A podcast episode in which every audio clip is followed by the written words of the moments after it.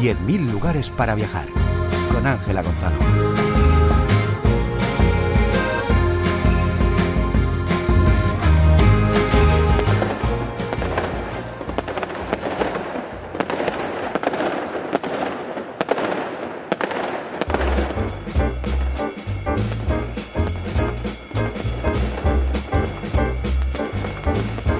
Este fin de semana millones de personas despedirán el año viejo y brindarán por la llegada de otro nuevo.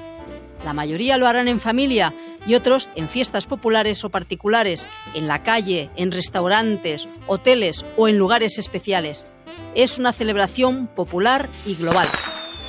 A pocas horas de celebrar el fin de un año y recibir al nuevo, hablamos de una de las tradiciones milenarias más importantes y que nunca ha dejado de celebrarse, comida, fuegos artificiales, deseos de buena aventura.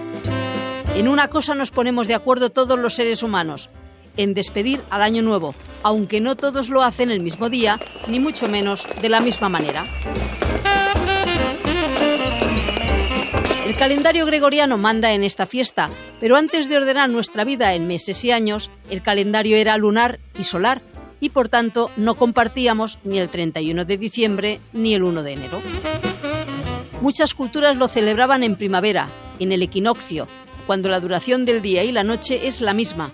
Actualmente aún hay quien lo celebra coincidiendo con el inicio de la primavera, como es el caso de los iraníes. En el atolón coralino de Kiribati, cuando ya ahora es 31 de diciembre, están a poco menos de 12 horas de recibir a 2024. La isla de Taragua es la primera y los últimos son las islas Howland y Barker, que lo hacen unas 22 horas más tarde, a pesar de estar a pocos kilómetros de distancia. Curiosamente, todos ellos situados en el Océano Pacífico.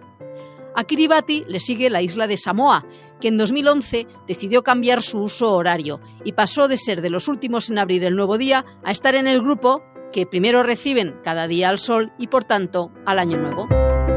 Cosas de los usos horarios que dividen nuestro planeta en líneas imaginarias de horas. De hecho, hay dos Samoas que a pesar de no estar muy distantes, tienen 22 horas de diferencia. Una es la República Independiente y la otra es la Samoa Americana, que es territorio estadounidense y es de los últimos en celebrar la fiesta.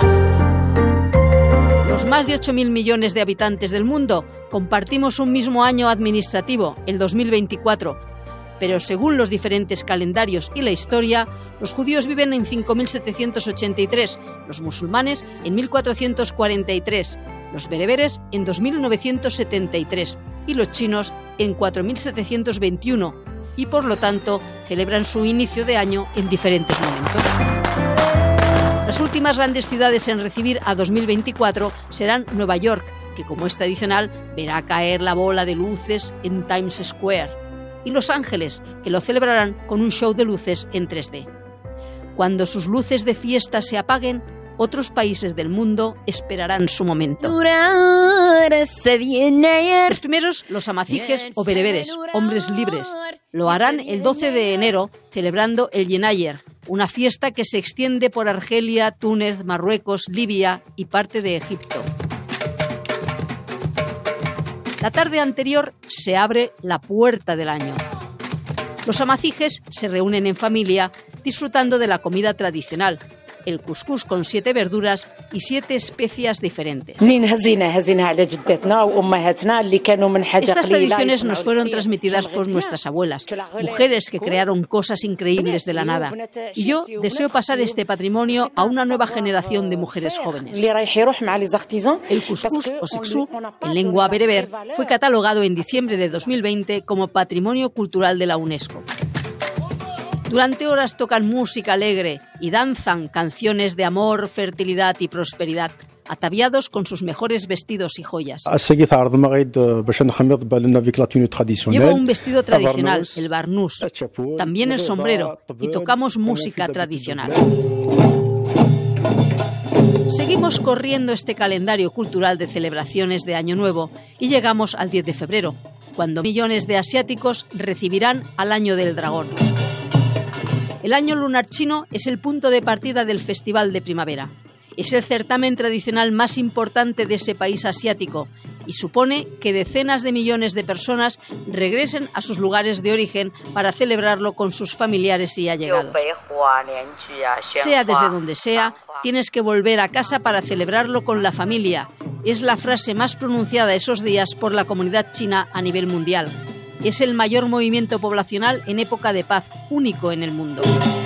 Sociedad muy ceremonial, todo está marcado por los rituales. Barren la casa, lavan la ropa de las camas, pegan versos pareados en las puertas de entrada, encienden el fuego de la prosperidad, regalan dinero dentro de un sobre rojo, rinden homenaje a los antepasados.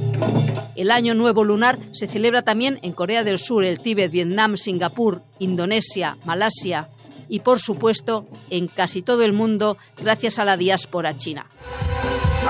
En la India celebran el Festival de Diwali. Es un festival de las luces convertido en fiestas de Año Nuevo.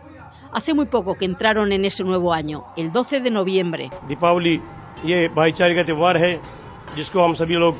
Diwali es una celebración de hermandad y la observamos con mucha pompa y gloria. Este festival se celebra durante cinco días. El Diwali simboliza la victoria de la justicia sobre el mal y el levantamiento de la oscuridad espiritual. Este día se considera muy prometedor.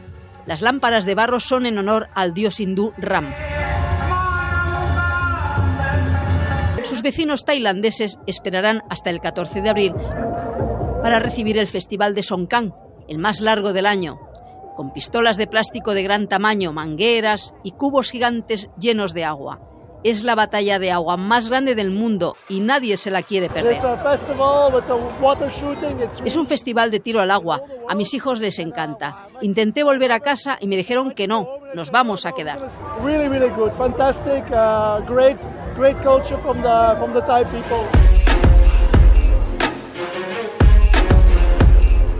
El 7 de julio comienza el Año Nuevo Musulmán.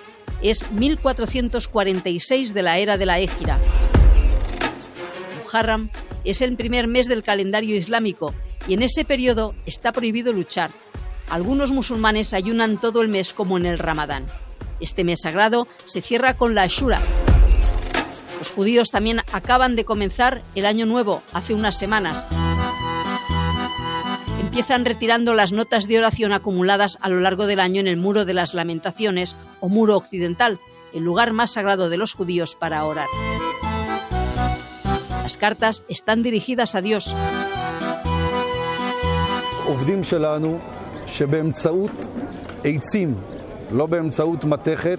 Eh, Nuestros trabajadores usan palos de madera, no de metal. Sacan estos papeles de entre las piedras del muro y los recogen en una caja funeraria tradicional para objetos sagrados desgastados, ya que estas notas deben almacenarse junto con los libros sagrados en un lugar santo, en un cementerio en el Monte de los Olivos. En Irán, el primer día de la primavera, celebran el Año Nuevo. En Nauruz es el momento en el que la luz sobresale de las tinieblas, el calor de la primavera conquista el frío del invierno y según una leyenda mitológica, el rey Hamshid ordenó a los demonios de la oscuridad construir un trono con las joyas que había capturado en diferentes batallas. El cielo iluminó los tesoros que rodeaban el trono y aparecieron todos los colores. Los rayos revivieron los árboles, las plantas y las flores. Así se decidió que el primer día de la primavera se convertía en el primer día del año nuevo, con celebraciones que en la actualidad duran unas dos semanas.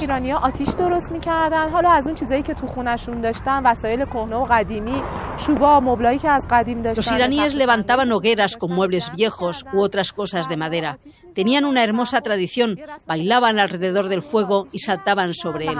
Es un símbolo arrojar cosas malas al fuego y luego las llamas irradian felicidad y calidez en sus hogares.